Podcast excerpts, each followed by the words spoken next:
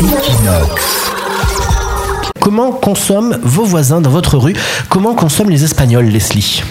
Eh bien, les dépenses prioritaires pour les Espagnols, ce sont les biens basiques, évidemment, c'est-à-dire la nourriture, les boissons et l'électricité. Par exemple, en Catalogne, chaque personne dépense environ 12 000 euros par an pour ces biens.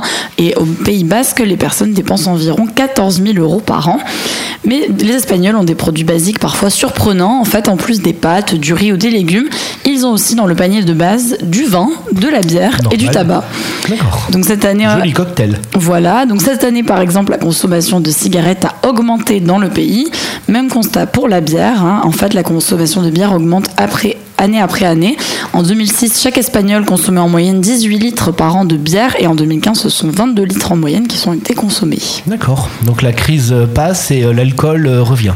Mais l'alcool revient et les cigarettes aussi. D'accord, ben voilà, merci euh, Leslie. C'est l'été, hein, c'est euh, de l'alcool, des cigarettes, de Voilà. la cirrhose du Quelles sont les dépenses Voilà, bah merci pour ces dépenses. Voilà, vous savez comment consomment vos voisins et vous pouvez faire le comparatif maintenant, savoir si vous vous fumez trop ou si vous buvez trop ou pas assez.